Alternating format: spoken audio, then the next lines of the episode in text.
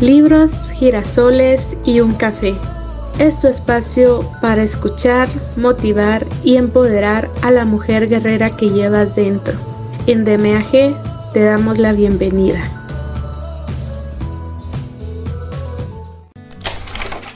Hola y bienvenidas a este espacio. Les saluda como siempre Maggie Pineda, su compañera de viaje en esta ocasión, la nueva aventura con DMAG se llama Los cinco lenguajes del amor, del Dr. Gary Chapman. Cómo expresar devoción sincera a su cónyuge. La experiencia en la que nos vamos a embarcar a partir de hoy es única.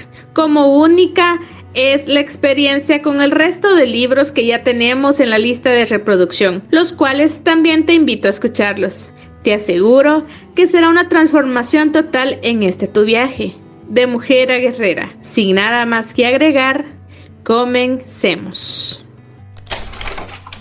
Los cinco lenguajes del amor. Cómo expresar devoción sincera a su cónyuge. Gary Chapman. Lenguaje de amor número 3. Recibir regalos. Estaba en Chicago cuando estudiaba antropología. Mediante etnografías detalladas visité a pueblos fascinantes de todo el mundo Fui a América Central y estudié las culturas avanzadas de los mayas y los aztecas. Crucé el Pacífico y estudié las tribus de la Melanesia y la Polinesia. Estudié a los esquimales de la tundra norte y a los aborígenes aunus del Japón. Examiné los patrones culturales del amor y del matrimonio y descubrí que en todas las culturas que estudié el dar regalos era una parte del proceso amor-matrimonio. Los antropólogos están tan enamorados de los patrones culturales que tienden a dominar las culturas y yo estaba igual.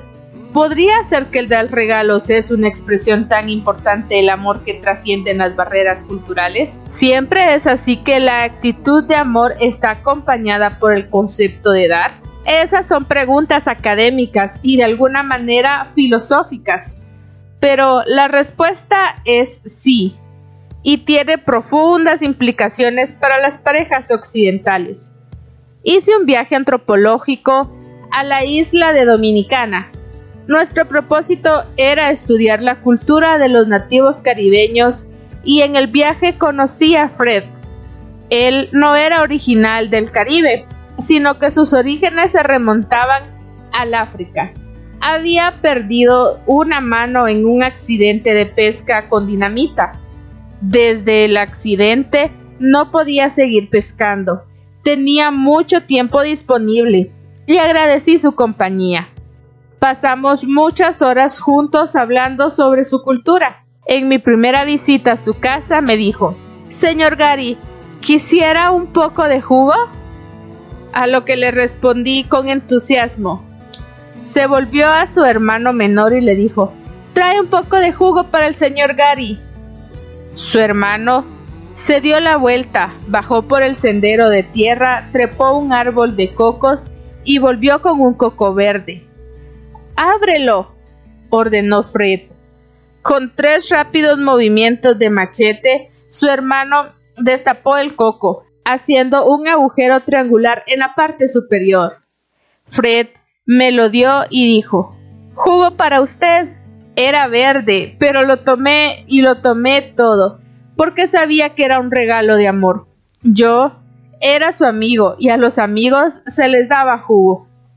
Al final de nuestras semanas juntos, cuando me preparaba para partir de la pequeña isla, Fred me dio una muestra final de su amor. Era una vara retorcida de 14 pulgadas de largo que había tomado del océano. Era suave de tanto golpear contra las rocas. Fred dijo que esa vara había estado en las playas de Dominicana por mucho tiempo y quería que la tuviera como un recuerdo de esa hermosa isla. Aún ahora, cuando miro a esa vara, casi puedo oír el sonido de las olas del Caribe. Pero no es tanto un recuerdo de Dominicana como lo es un recuerdo de amor. Un regalo es algo que usted puede tener en su mano y decir, mira, él estaba pensando en mí o ella estaba pensando en mí. Usted debe pensar en alguien para darle un regalo. El regalo mismo es un símbolo de ese pensamiento. No importa si cuesta dinero, lo que importa es si usted pensó en él o en ella. Y no es ese pensamiento implantado en la mente solamente lo que cuenta, sino el pensamiento expresado al buscar y conseguir el regalo y entregarlo como expresión de amor. Las madres recuerdan los días cuando los hijos les traían flores del jardín como un regalo. Se sentían amadas, aun si era una flor que ellas no quería que nadie la cortara. Desde temprana edad los niños son inclinados a dar regalos a sus padres, lo cual puede ser otra indicación que el dar regalos es fundamental para el amor. Los regalos son símbolos visuales del amor. La mayoría de las ceremonias de boda incluyen el dar y recibir anillos. Las personas que celebran la ceremonia dicen, estos anillos son símbolos espirituales y visibles de un lazo espiritual que une sus dos corazones en un amor que no tiene final. Eso no es retórica que no tiene importancia, sino la verbalización de una verdad importante.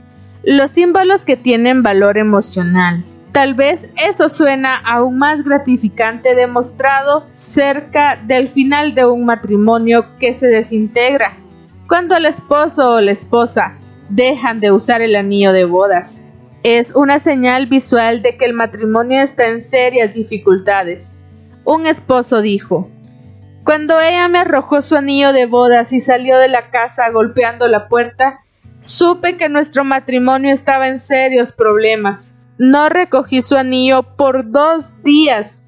Finalmente, cuando lo hice, lloré inconteniblemente. El anillo era un símbolo de lo que debió haber sido, pero ahí en su mano y no en el dedo de ella. Fue un recordatorio visual de que el matrimonio estaba terminándose. El anillo solitario tocó las emociones profundas del esposo. Los símbolos visuales de amor son más importantes para unas personas que para otras. Por eso es que los individuos tienen diferentes actitudes hacia los anillos de boda. Algunos nunca se sacan el anillo después de la boda. Otros nunca usan un anillo después de la boda. Esa es otra señal de que las personas tienen diferentes lenguajes principales del amor. Si recibir regalos es mi lenguaje principal de amor, daré gran valor al anillo que ella me ha dado y lo usaré con gran orgullo. También estaré grandemente conmovido por otros regalos que me han dado a través de los años los veré como expresión de amor. Sin los regalos como símbolos visuales, puedo llegar a cuestionar su amor. Si el lenguaje principal de amor de un cónyuge es recibir regalos, usted puede ser un excelente dador porque este es uno de los lenguajes de amor más fáciles de aprender. Los regalos vienen en todos los tamaños, colores y formas. Algunos son costosos y otros no cuestan nada. Para el individuo cuyo lenguaje principal de amor es recibir regalos, el costo del regalo importará poco a menos que esté fuera de sus posibilidades. Si un millonario regala solamente algo que vale mil dólares, el cónyuge puede cuestionar si eso es una expresión de amor, pero cuando la economía de la familia es limitada, un regalo de un dólar puede significar un millón de dólares de amor. Los regalos pueden ser comprados, encontrados o hechos. El esposo que se detiene en el camino y arranca una flor silvestre para dársela a su esposa, ha encontrado una expresión de amor, a menos que su esposa sea alérgica a las flores silvestres. El hombre que puede pagar puede comprar una hermosa tarjeta por poco dinero el hombre que no puede pagarlo puede hacer una que no le cueste nada. Toma un papel, lo dobla en la mitad, toma unas tijeras y recorta un corazón y escribe Te quiero. Y pone su nombre. Los regalos no necesitan ser caros. Pero, ¿qué de la persona que dice No soy un dador de regalos? No recibí muchos regalos en mi infancia, nunca aprendí a escoger regalos no es algo natural para mí. Felicitaciones, Usted ha hecho el primer descubrimiento para ser un gran amante. Usted y su esposa hablan diferentes lenguajes de amor. Ahora que usted ha hecho ese descubrimiento, póngase a aprender su segundo lenguaje. Si el lenguaje principal de amor de su cónyuge es recibir regalos, usted puede llegar a ser un buen dador. En realidad, es uno de los lenguajes de amor más fáciles de aprender. ¿Dónde comenzar? Haga una lista de todos los regalos que le ha gustado recibir a su cónyuge a través de los años. Regalos que usted le ha dado o que le han dado los miembros de la familia u otros amigos. La lista le dará una idea de los regalos que su cónyuge disfrutará. Si usted tiene poco o ningún conocimiento sobre cómo escoger los regalos de su lista, pida la ayuda de los miembros de su familia que conocen a su cónyuge. Mientras tanto, Escoja los regalos que le son más fáciles comprar, hacer o encontrar y déselos.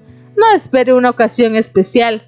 Si recibir regalos es su lenguaje principal de amor, lo que quiera que usted dé será recibido como una expresión de amor. Si su cónyuge ha criticado sus regalos en el pasado y casi nada de lo que le haya dado ha sido aceptable, entonces recibir regalos casi con seguridad no es el lenguaje principal de amor de su pareja.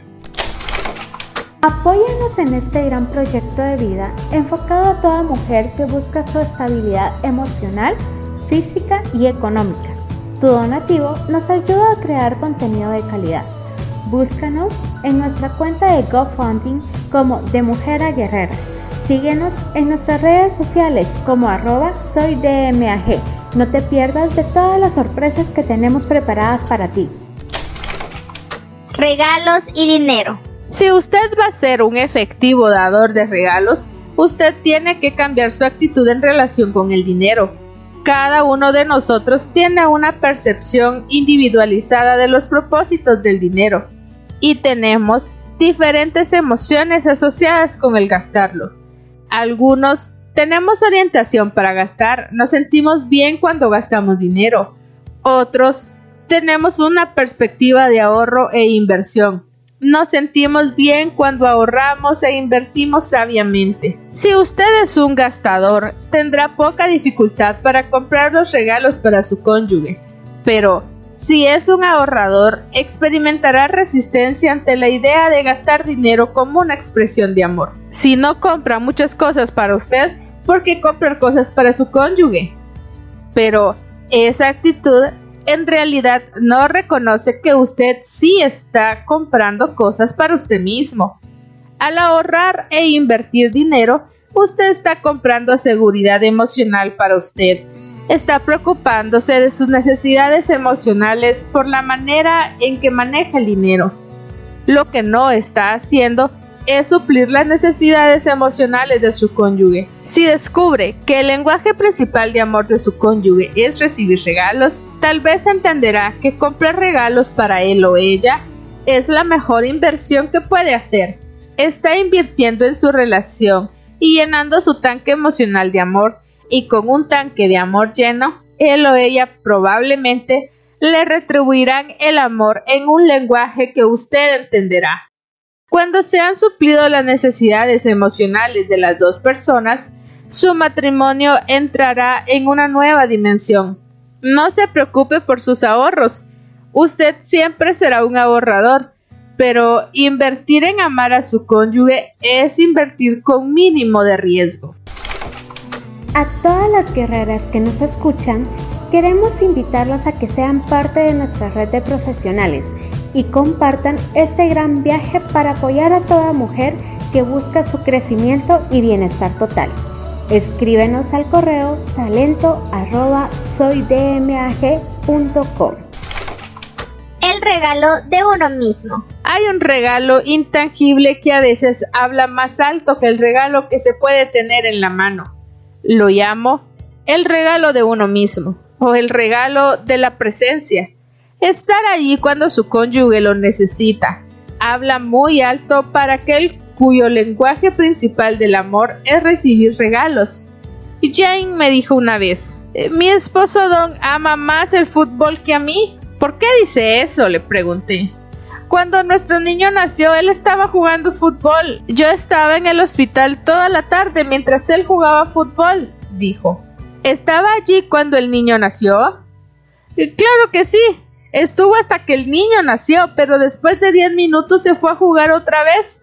Me sentía desolada. Era un momento muy importante en nuestras vidas. Quería que lo viviéramos juntos, quería que estuviera conmigo, no que me abandonara para ir a jugar. Ese esposo pudo haber enviado una docena de rosas, pero eso no hubiera hablado tan alto como su presencia en el cuarto del hospital junto a ella.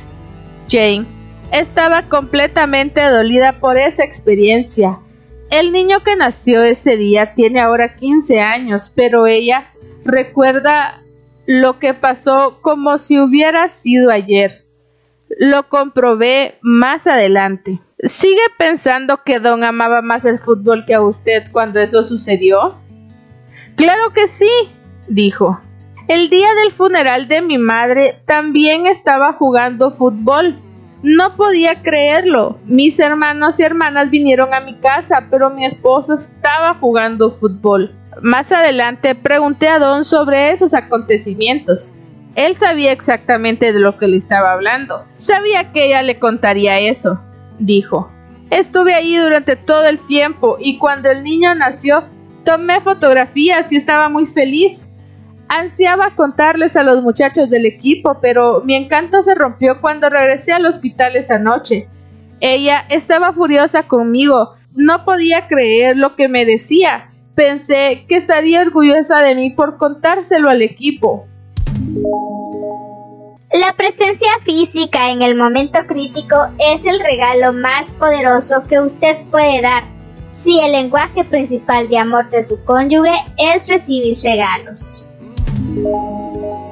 ¿Y cuando murió la madre de ella? Bueno, probablemente no le contó que tomé una semana libre antes de que muriera y que pasé toda la semana en el hospital y en la casa de su madre ayudando. Después de que ella murió y el funeral terminó, sentí que había hecho todo lo que podía.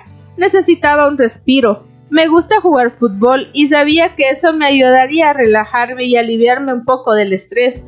Pensé que ella hubiera querido que descansara un poco. Había hecho lo que pensé que era importante para ella, pero no fue suficiente.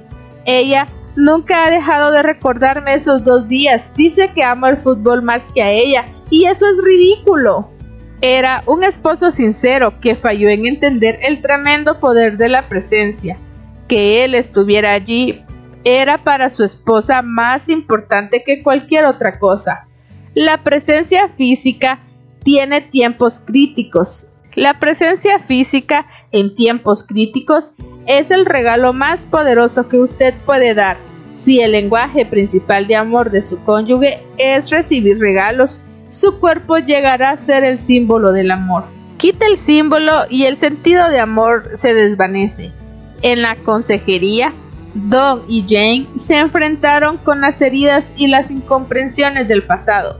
Con el tiempo, Jane pudo perdonarlo y Don entendió por qué su presencia era tan importante para ella. Si la presencia física es tan importante para usted, también es importante que usted lo haga saber. No espere que él lea su mente.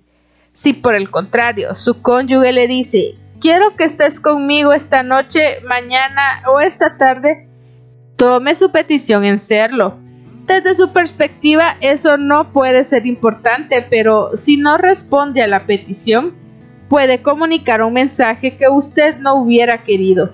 Un esposo dijo una vez, cuando murió mi madre, el supervisor de mi esposa dijo que ella podía tomarse dos horas para asistir al funeral, pero que tenía que estar de regreso en la tarde. Mi esposa le dijo que su esposo necesitaba su compañía ese día y que por lo tanto se tomaría todo el día. El supervisor replicó, si se toma todo el día puede perder su trabajo. Y mi esposa le respondió, mi esposo es más importante que mi trabajo, así que pasó el día conmigo. Ese día me sentí más amado que nunca por ella. Nunca he olvidado lo que hizo. Desde luego, ella no perdió su trabajo. Su supervisor pronto salió de la empresa y le pidieron que ocupara su lugar. Esa esposa había hablado el lenguaje del amor de su esposo y él nunca lo olvidará. Casi todo lo que se ha escrito sobre el tema del amor dice que en el corazón del amor está el espíritu de dar. Los cinco lenguajes del amor, todos ellos nos invitan a dar a nuestro cónyuge, pero para algunos recibir regalos, símbolos visibles de amor, habla más alto. Oí la ilustración más gráfica de esa verdad en Chicago cuando conocí a Jim y a Yanis. Ellos asistieron a mi seminario sobre matrimonio y ofrecieron llevarme al aeropuerto después del seminario un sábado por la tarde. Teníamos dos o tres horas antes del vuelo, así que me invitaron a un restaurante. Como tenía hambre, acepté. Esa tarde, sin embargo, tuve mucho más que una comida gratis. Jim y Janice crecieron en casas de granja del centro de Illinois, a unos 100 kilómetros el uno del otro, y se mudaron a Chicago poco después de su boda. Y ahí estaba yo, escuchando su historia 15 años y tres niños más tarde. Janice comenzó a hablar apenas nos sentamos. Dijo, Doctor Chapman, queríamos llevarlo al aeropuerto para poder contarle nuestro milagro. La palabra milagro siempre me pone alerta, especialmente si no conozco a la persona que está hablando. ¿Qué historia tan increíble voy a oír? me pregunté. Pero me guardé todos mis pensamientos y presté toda mi atención a Yanis. Estaba a punto de llevarme una gran sorpresa. Ella continuó. Doctor Chapman, Dios lo usó a usted para realizar un milagro en nuestro matrimonio. A estas alturas ya me sentía culpable. Hace un momento estaba cuestionando su uso del término milagro y ahora en su mente yo era el vehículo de un milagro. Ahora escuchaba más atentamente. Janice continuó. Hace tres años asistimos a su seminario para matrimonios aquí en Chicago por primera vez. Estaba desesperada, dijo. Estaba pensando seriamente en dejar a Jim y así se lo dije. Nuestro matrimonio había estado vacío por mucho tiempo. Me había dado por vencida ya. Durante muchos años me había quejado con Jim diciéndole que necesitaba su amor, pero él nunca respondió. Yo amaba a los niños y sabía que él me amaba, pero sentía que no recibía nada de su parte. En realidad, por ese tiempo lo odiaba. Él era una persona metódica, hacía todo por rutina, era predecible como un reloj y nada podría romper su rutina. Durante muchos años, continuó, Traté de ser una buena esposa. Cociné, lavé, planché, cociné, lavé, planché. Hice todas las cosas que pensaba que una buena esposa debía hacer. Tenía sexo con él porque sabía que era importante para él, pero sentía que no recibía nada de él. Sentía como si hubiera dejado de tener interés en mí después de que nos casamos y simplemente se daba por bien servido. Me sentí usada y despreciada. Cuando le hablé a Bill sobre mis sentimientos, se rió y me dijo que tenía un buen matrimonio como ningún otro en la comunidad. Él no entendía por qué estaba tan infeliz. Me recordó las cuentas que pagaba, la casa y el auto que tenía, que era libre para trabajar o no trabajar todo el tiempo. Ni siquiera trató de entender mis sentimientos. Me sentí totalmente rechazada. Bueno, así mismo, dijo tomando su taza de té e inclinándose hacia mí. Vinimos a su seminario hace tres años. Nunca habíamos estado en un seminario matrimonial antes. No sabía qué esperar y francamente no esperaba mucho. Pensé que nadie podía cambiarlo. Durante y después del seminario Jim no habló mucho. Pareció gustarle. Me dijo que fue divertido, pero no habló conmigo sobre ninguna de las ideas del seminario. No esperé mucho de él y no le pedí que hiciera nada. Como le había mencionado, ya me había dado por vencida para entonces. Como sabe, me dijo, el seminario terminó un sábado por la tarde. El sábado en la noche y el domingo fueron como de costumbre, pero el lunes por la tarde vino de su trabajo y me obsequió una rosa. ¿Dónde la conseguiste? Le pregunté. La compré a un vendedor callejero, me respondió. Pensé que merecías una rosa. Y comencé a llorar. Oh, Jimmy, es tan lindo de tu parte. En mi mente, continuó. Sabía que compró la rosa de un Muni, de la secta de Moon. Había visto al joven vendiendo rosas esa tarde, pero no me llamó la atención. El hecho era de que me trajo una rosa.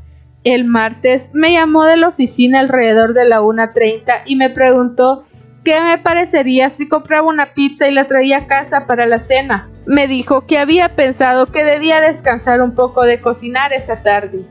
Le dije que me parecía una excelente idea, así que trajo la pizza y tuvimos un lindo tiempo juntos. A los niños les encantaba la pizza y agradecieron a su padre por traerla. Le di un abrazo y le dije cuánto me había gustado. Cuando vino a casa el miércoles trajo una caja de chocolates a cada uno de los niños y para mí un pequeño macetero con una plantita. Me dijo que la rosa moriría con el tiempo pero que podría disfrutarla mientras tanto. Comenzaba a pensar que tenía alucinaciones. No podía creer lo que Jim estaba haciendo ni por qué lo estaba haciendo. El jueves por la noche, después de la cena, me entregó una tarjeta con un mensaje diciéndome que no siempre puede expresarme su amor, pero esperaba que la tarjeta me dijera cuánto yo le importaba. Nuevamente lloré lo miré y no pude resistir a abrazarlo y besarlo. ¿Por qué no conseguimos a alguien que cuida a los niños el sábado por la noche y nos vamos los dos a cenar afuera? sugirió. Sería maravilloso, le dije. El viernes por la noche se detuvo en la confitería y nos compró a cada uno de nosotros nuestras galletas preferidas. Nuevamente nos sorprendió diciéndonos que tenía algo especial para el postre. Para el sábado por la noche, dijo, estaba en órbita. No tenía idea de lo que le pasaba a Bill o si duraría, pero estaba disfrutando de cada minuto. Después de nuestra cena en el restaurante le dije, tienes que decirme qué te pasa, yo no entiendo nada. Entonces, ella me miró y me dijo, Doctor Chapman, tiene que entender, este hombre no me había dado nunca una flor desde que nos casamos. Nunca me dio una tarjeta en ninguna ocasión. Siempre dijo, es un desperdicio de dinero, mira las tarjetas y las tiras. Habíamos salido a comer solamente una vez en cinco años. Nunca les trajo nada a los niños y solamente esperaba comprarme lo esencial. Nunca había traído una pizza para la cena. Esperaba que tuviera la cena lista todas las noches. Quiero decir que hubo un cambio radical en su conducta. Me volví a Jim y le pregunté, ¿qué le dijo a ella en el restaurante cuando le preguntó qué era lo que le estaba sucediendo? Bueno, le dije que había escuchado su conferencia sobre los lenguajes del amor en el seminario y que me había dado cuenta que el lenguaje de ella eran los regalos. También me di cuenta que no le había dado un regalo en muchos años, tal vez desde que nos casamos. Recordé que cuando éramos novios le llevaba flores y otros pequeños obsequios, pero después del matrimonio pensé que no tenía que hacerlo. Le dije que me había propuesto darle un regalo cada día por una semana para ver si eso producía algún cambio en ella.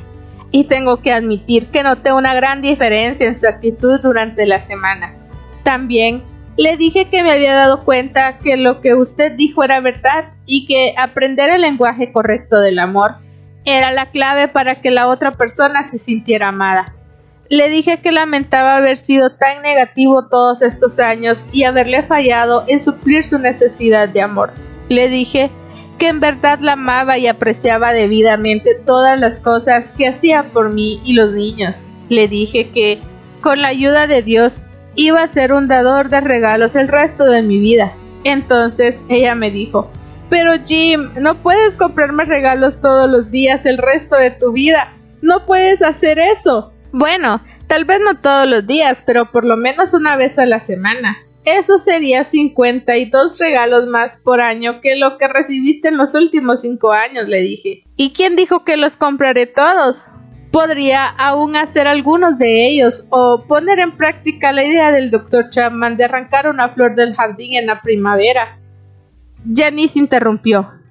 Dr. Chapman, creo que no ha fallado ni una semana en tres años es un nuevo hombre, no creería lo felices que hemos sido. Nuestros hijos ahora nos llaman periquitos.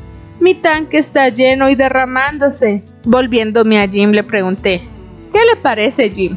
se siente amado por Janice? Siempre me he sentido amado por ella, doctor Chapman. Es la mejor ama de casa del mundo. Es una excelente cocinera, tiene mi ropa limpia y planchada. Es maravillosa haciendo cosas para los niños. Sé que me ama. Sonrió y dijo, Ahora, usted sabe cuál es mi lenguaje del amor, ¿verdad? Lo sabía y sabía por qué Yanis había usado la palabra milagro. Los regalos no necesitan ser costosos ni deben ser semanales, pero para algunas personas su valor no tiene nada que ver con el dinero y mucho que ver con el amor. En el capítulo 7 aclararemos el lenguaje del amor de Jim. Como ven, tendrán los siguientes días para analizar y reflexionar todo lo que hemos aprendido hoy. Nos vemos la próxima semana para una siguiente dosis de este su espacio, libros, girasoles y un café. Un abrazo y hasta pronto.